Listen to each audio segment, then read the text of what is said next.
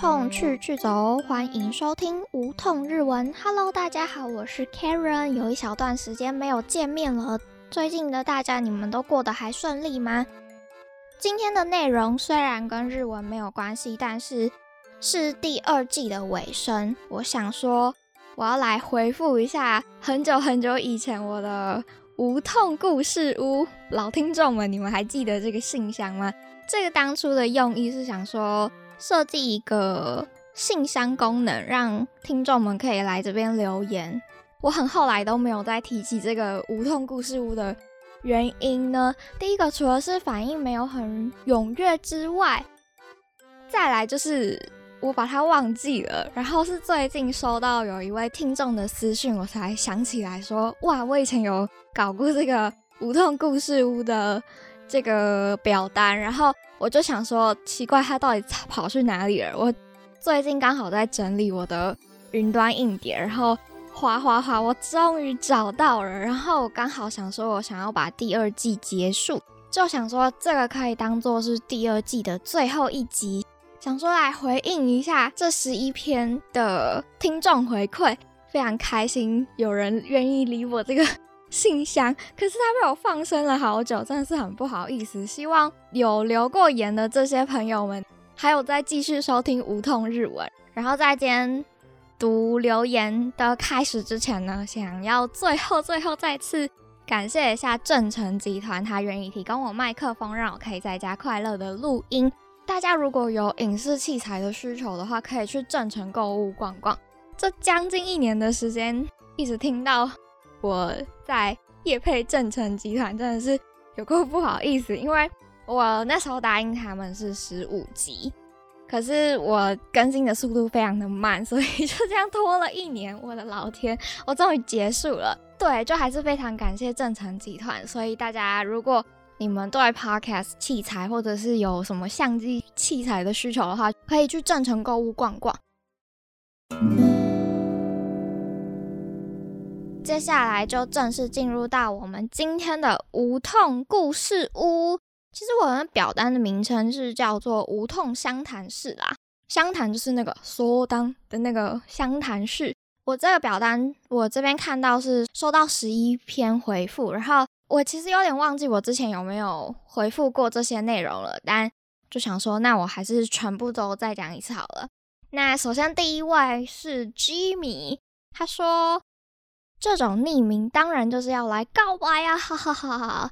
不过也不是那种男女的告白，是我这个听众对你的告白啊，哈哈哈哈！无痛日文是我第一个听的 podcast，因为本身有在学日文，所以想说听看看日文相关的频道。没想到第一个听的频道就这么深得我心，一开始只觉得你的声音怎么这么好听。第一集听的是五十音那集，感觉有点锵锵的，但也算有趣。没想到继续听下去，竟然完全没有办法停下来。怎么有办法每集的主题都这么有趣啊？完全没有低点。结果我抱着这样的心情，第一天就把每一集都听完了。但听完才发现你的 podcast 有好一阵子没有更新了，我超担心的，还跑去 IG 私讯你，这样你是不是知道我就是谁了呢？哈哈哈。不过还好，只是第一季结束而已。紧接着第二季也开始了，我的精神粮食也回来了。直到现在出门的时候，在车上也一定会听你的 podcast。就算路途再短，我也会坚持把那一集听完才肯下车。あの月が綺麗ですね。私はずっと応援します。谢谢你，Jimmy，看了好感动哦！天哪。 这应该是二零二零年的时候的表单，然后那时候好像是第一季结束，第二季要开始的时候，他留下来的留言。居民非常感谢你，我感受到你对无痛日文的喜欢了，非常感谢你喜欢我的声音。其实我会更新这么慢的原因，除了是我有拖延症以外，还有就是我会希望我每一集的内容都是我自己觉得有趣，或者是对。听众们有用的内容，然后我仔细的去修过，我觉得算是不错，然后我觉得很棒的时候，我才会发出去，就是有一点完美主义的感觉。我又拖延又完美主义，所以 更新的速度真的是非常的慢。但我觉得我的长度应该算是有掌握的蛮好的，就是大概十到十五分钟的时间，不会太长，也不会太短，就刚好可以是短距离的通勤时间可以听完的节目内容。至于为什么有办法每一集都这么有趣的原因，当然就是因为我是个有趣的人，呃，算是吧，就是我很喜欢接收一些有趣的资讯，然后再把它。用我自己的话顺过一遍之后，分享给听众朋友们，所以就有了这个 podcast 节目的诞生。我常常觉得说，我看到一些有趣的内容，只有我自己看到太可惜了。然后我也很很喜欢碎碎念，所以我就想说，那开了一个节目，让我来碎碎念，让更多人听到我的碎碎念，所以就这样诞生了这个节目。到现在也做了。快要三年了，也超快的。我还蛮意外，我可以做这么久的，因为我是一个三分钟热度的人，所以这个节目继续做下来，有很大一部分原因都是因为正在收听的各位的支持啊。接下来的下一位听众是面面，Hello 面面，他说。虽然我的日文还不是很厉害，也因为生活忙碌，所以只能很龟速的前进，但有空都会听你的 podcast，觉得很棒，希望还会继续录下去。会，我还会继续录下去。我现在还是处于一个还有很多话想要讲，还有很多主题还可以说的状态。等我哪天停更了，可能就代表我没有主题了吧。非常感谢你的支持。呃，我觉得每天碰一点点日文，会比你某一天碰很多日文，然后结果隔天大隔天就没有再碰日文来得好。每天都接触一点点，迟早有一天你就会征服日文的。祝你学日文顺利啦，面面。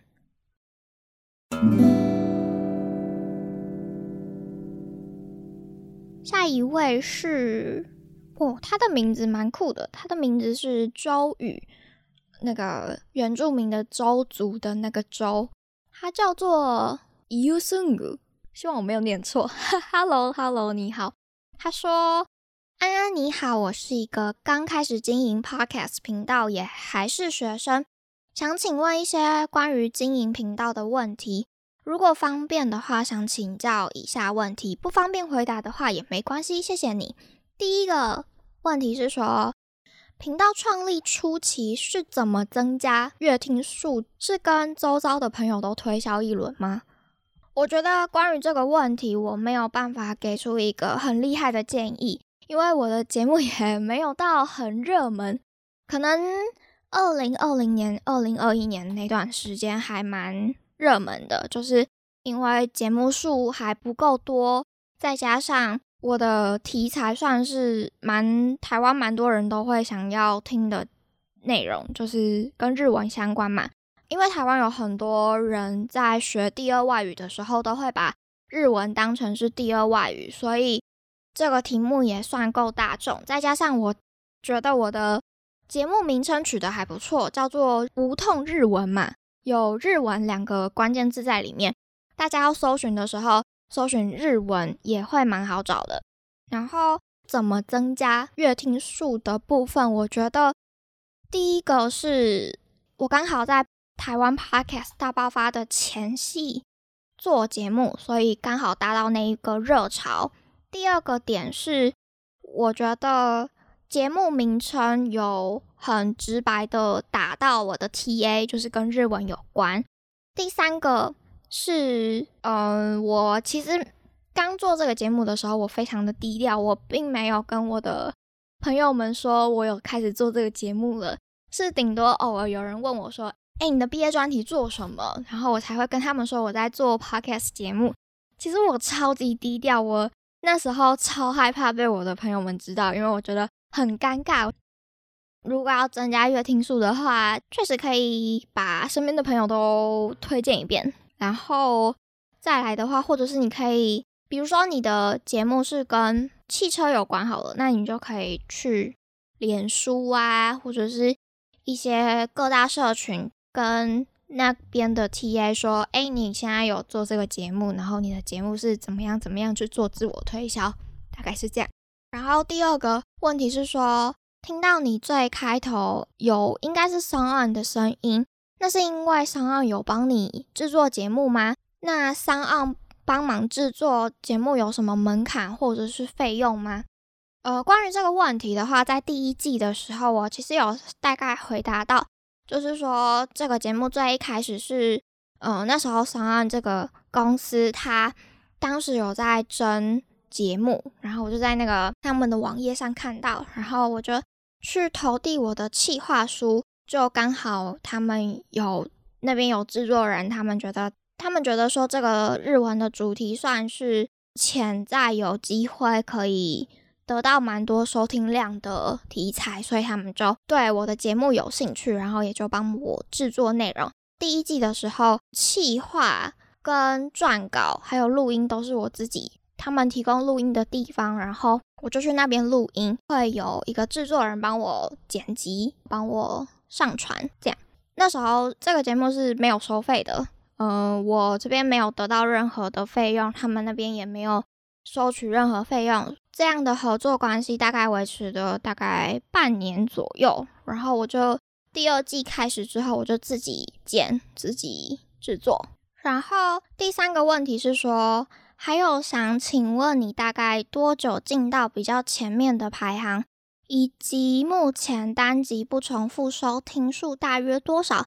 这样问好像有点没礼貌，不过觉得很厉害，想请教一些经营的方法。如果不方便回答的话也没有关系，谢谢。呃，我觉得我初期的时候会在排行榜前蛮前面的原因，就跟我刚刚有说到，我刚好搭到台湾 Podcast。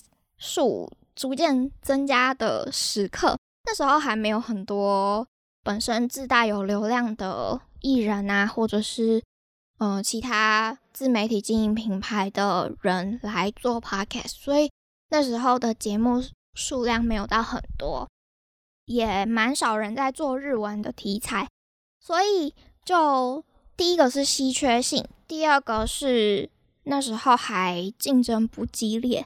所以我很容易就在 排行榜前面得到蛮多的曝光，大概是二零二一年中之后，我的节目就 瞬间已经没落了，没有进排行榜了，总榜很少看到。然后语言学习的榜单的话，嗯，会蛮常看到在比较前面一点，不过也没有到很突出。然后我目前的收听数的话，不重复收听大概有。每一集平均有五千多左右，就是很中庸，没有到很多，也没有到很少。我觉得现在我的节目应该算是平原期，早期可能二零二零年、二零二一年算是一个波段，斜率算是一个蛮平均的持续成长的状态。然后现在渐渐的到了平原期，斜率比较接近零的时候，我的节目算是 已经没什么在成长了，但。就是累积了一些老听众们，然后偶尔会有一些不知道从哪里得知我的节目的听众关注到我的节目，然后就持续收听。这样，最后一个问题是说，上岸有什么听众数上升后会解锁的服务，或我觉得很实用的功能？如果你是要知道 hosting 端的话，我觉得他们有最近最近出了一个功能是。他那边有一些广告库，然后他就，如果你使用上岸这个 app 去收听各种节目的话，你偶尔会在节目开头的时候听到一段插播的广告。这个广告是创作者这边不用自己做，平台方他们自己有一个插播的广告，在听众他们要收听节目，听众他们就会在听完广告之后才可以听到他们想要收听的节目内容。在播放这个广告的时候，创作者这边就可以收到一点一点，对，会根据你的不重复收听量得到一些小小的报酬。我觉得这个还不错，因为身为一个创作者，对于自己的内容有有一定程度的兴趣还有热忱之外，最最最最最最能让创作者持续更新的动力，一定是 Coco，对不对？就是一个现实的人，不好意思，就是创作者这边他是可以收到听众的抖内，不过就是你要有人抖内超过三千，你才可以提领出来，然后又会扣掉一些手续费什么的。所以其实我开通至今我没有赚到什么钱，我 到现在做这个节目我也还是做开心的。初期的时候甚至还是赔本的，因为我要从我学校搭车到上岸那边去录音，那段距离对我来说是非常遥远的。我那时候住淡水，然后通勤到国父纪念馆。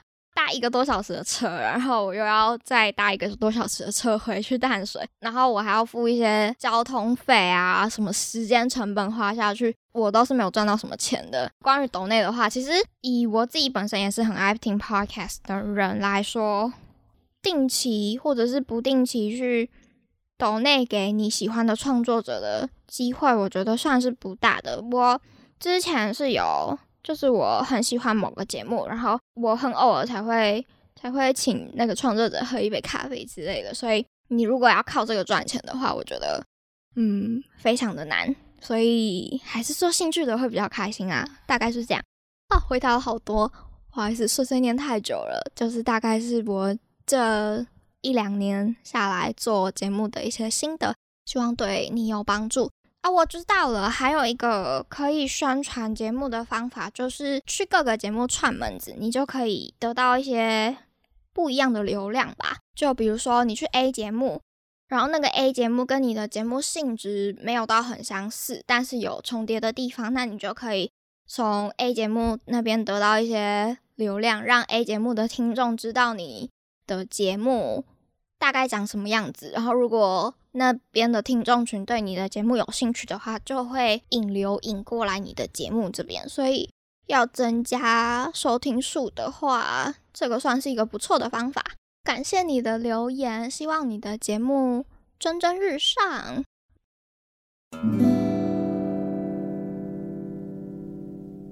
接下来下一位听众的留言是来自 Brian。他说：“蛮喜欢你的 podcast，很疗愈，感谢你。”下一位的听众留言是来自喜梦大大，Hello，席梦，你还在听我的节目吗？哦，我会这么开心是因为喜梦是一个我平常有在听的 podcast 节目的 podcaster，他也有一个节目叫做。吃宵夜造口业，节目名称非常的直白，他就是顾名思义，就是在一边吃东西一边讲话骂别人的意思。他节目不是只讲别人的坏话，也会讲一些大家现实生活中不敢说的一些事情，可能有一些政治不正确，甚至讲出来可能会有些得罪人。但我非常喜欢他讲话，非常的真诚，就是讲出一些平常别人不敢讲的话。我觉得非常的有勇气，然后我觉得就是听他骂人会很快乐。如果大家有兴趣的话，可以去听席梦造口业，就是你不用自己造口业，就席梦帮你造好口业了。然后你可以边吃着宵夜边听他造口业，这样讲听起来有点坏，但是但是就是一个很有趣的节目，大家有兴趣的话可以去找来听听看。然后醒梦他在这个问卷里面他说。听你新的一集讲到人与人之间的缘分那段，差点哭。你的声音真的很好听，而且是听起来人很好的声音。像我的声音听起来就很坏，因为学日文的关系认识了你的节目，结果一听就马上把所有的集数都听完了。你是我少数有在持续追踪，一更新就会马上点进去收听的节目，真的非常喜欢。不管你多久没更新，我都会等你的。干巴嘞！哦，对了，送出前突然想到，你之前说过学日文学到很厌世，我觉得我超懂这个心情，因为我之前学校是复修西文的，那时候真的学得很崩溃，学校的进度又一直飙，我都觉得快把我对西文的热情给磨光了。但说给其他朋友听，他们都觉得能学语言很开心，很棒啊。我想说哪有？你们自己来学学看就知道啦，疯掉诶。不过毕业后自学就还蛮开心的，也比以前有热情。不知道为什么会这样，我非常懂这个感觉。我已经大学毕业了嘛，就最近这一年我学日文，我都学的还蛮开心的。我在大学期间就觉得蛮痛苦的，因为就是被学校逼着说，哎，你一定要读完 A，读完 B，再读完 C，C 之后就还有 D、E、F、G 什么什么的，就要把很多你可能不感兴趣，或者是你原本有兴趣，但是他逼你要在一定的时间内读完，然后还要考试，就会磨光你的热情。我超懂这种感觉的。我觉得能自学语言是一件非常幸福的事情，虽然有时候可能会自制力不够，然后有时候又会。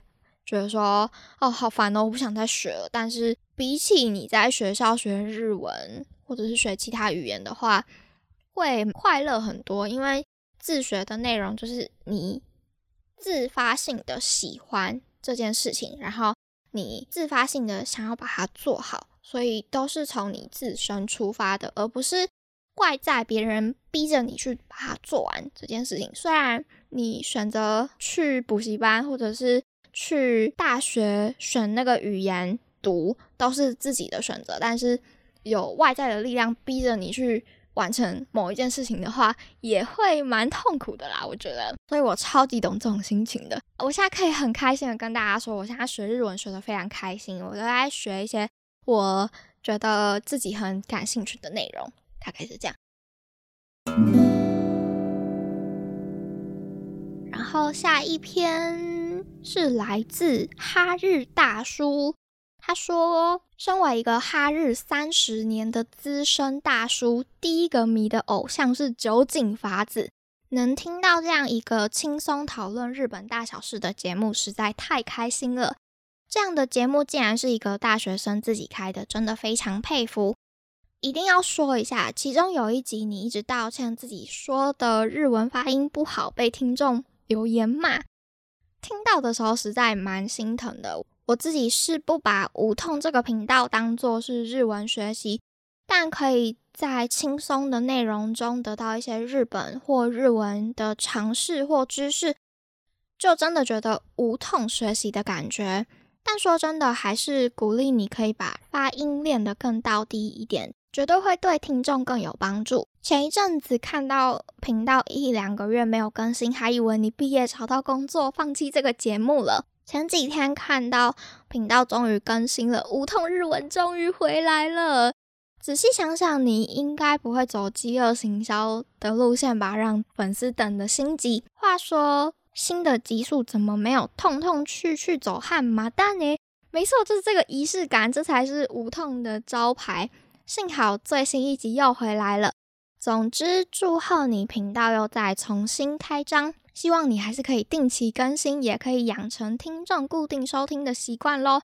最后集个气，大叔上次 JLPT N 万差五分过关，今年七月要再上考场，希望 Karen 帮我集气加油加油啦！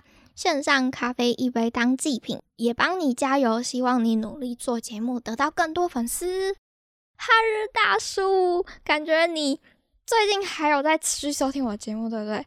我记得你好像有私讯过我，然后对，就是不知道对这文笔感觉有有一定的印象。加油加油！不知道你 N 万过了没？如果你听到这一集的话，来跟我说一下你 N 万过了没？拍摄我 太久才看到这个表单，没有帮你集气到。如果你要考下一次的话呢？不对，我觉得你一定过了，一定过了。快来跟我说你的好消息！感谢感谢你的咖啡，我真的有 很努力的在，我真的很努力的在练我的发音了。大家有感受到我的进步了吗？应该有吧。对我很努力的在在练我的发音，因为毕竟要做这个节目，就就是一定要要念出来嘛。然后如果发音不好的话，也会让也会让听众听得很辛苦。我自己听我的发音，我也是觉得有点不堪入耳啦。我觉得我应该这一两年进步蛮多的。我其实很很不敢去听我以前的内容，诶，以前的发音真的干到塞，诶，现在现在我觉得有有好蛮多了吧，应该啦，希望啦。如果你觉得我有进步的话，来私信我一下，给我一些鼓励好不好？我现在的目标就是要把自己的发音练的。至少没有以前那么那么烂，然后又听起来不会那么的糟糕。我有感受到我的进步了，你们有感受到吗？希望我这这个发音发音进步的的这个过程，可以鼓励到其他人。如果你也觉得你的发音跟他赛的话，我可以推荐你一些一些小方法，是关于我怎么练我的发音的部分。嗯，之后再升一级吧。谢谢哈日大叔。下一个是来自娜娜，Hello 娜娜，她说我是来自香港的小粉丝，希望你能看到我这篇悄悄话。我去年就已经有在收听你的节目喽，你的声音真的非常好听，超疗愈，在晚上睡前收听，整个人都放松了，一天的疲劳都没有了。内容都很有趣，真的很喜欢这种像闲聊的内容。我还可以知道日本那边的文化、那边的情况，巴拉巴拉巴拉。总而言之，什么都很好。我是原本就很喜欢日本文化，还有想学日文，就无意间看到了你这个节目，一听就上瘾了。在第一次收听的晚上，就把所有的内容都听过一遍。有一次一段时间没看到你更新，还以为完结或者是弃更了，害我赶紧在。Podcast 评论那边留言，希望可以多点更新，想说可以催更，哈哈哈，开玩笑的，好像打太多废话了。总之辛苦了，加油加油，娜娜，谢谢你。我发现有很多听众就是在刚发现我的节目之后，就就很快的把我的节目都听完了。天哪，你们真的很优秀诶，我非常感同身受。我在找一些 Podcast 节目的时候。在开发新的喜欢的节目的时候，看到某一个很喜欢的声音或者是很喜欢的内容的时候，我也会巴不得的想要赶快把它全部都听完，从最新的开始听，听到最旧的，把这一段我还不认识这个节目的空缺都补起来，就有点类似追剧的感觉吧。我节目应该很好追完吧，五十几集而已，这两年下来。五十几集也算多了耶，还没有一百，继续努力加油。对我真的是更新很慢，当我的听众的话，就是真的比较可怜一点，要要等我更新。我是一个很容易拖延的人，如果我太久没更新的话，可以来催更一下，没有关系，我我不会怎么样的，我会很开心，也很开心吗？就就你可以给我一些压力，可能有了压力，我就会更新更比较快一点吧。对，谢谢娜娜。下一位，他叫做闭月屋。他说已经好几日没痛了。嗯，对我大概一个多月没更新了。拍 谁拍谁。下面一位是 Jeffrey。他说：“Hello，我目前是美国的留学生，因为自学日文而接触到你的 Podcast。谢谢你的声音，让我更了解日文和日本。”期待之后有机会可以听到更多你的节目，谢谢 Jeffrey，希望你学日文都可以顺顺利利的。下一位是马兹莫多，Hello 马兹莫多，他说没什么想说的，就为你加油吧，希望你的 Podcast 收听的听众越来越多。嗯，就这样，谢谢你。那。现在收听到这里的大家，如果觉得我的节目很棒的话，可以分享给你的朋友们，推坑他们，感谢感谢。我也希望我的节目可以继续有更多的成长，我会带给大家更棒的内容的。谢谢大家。最后最后一位，他叫做巴克，星巴克的 Buck。他说，原本对日文没有很大兴趣，但听到你的可爱声音就。不小心一直听下去了，谢谢你开了这么疗愈又有内容的频道，真的整理的很用心，一定要继续做下去哦。谢谢你，巴克，我要继续继续做下去。你还有在收听我的节目吗？感谢你。我回答完了我的表单无痛故事屋了，这个 表单。哇，真是 N 年没用了。最后一个巴克留言的时候是二零二一年的七月三号，哇，快要一年了耶！天哪，非常感谢大家这一年下来的支持。第二季就这样完美的落幕了，非常感谢大家的支持，才有无痛日文到现在。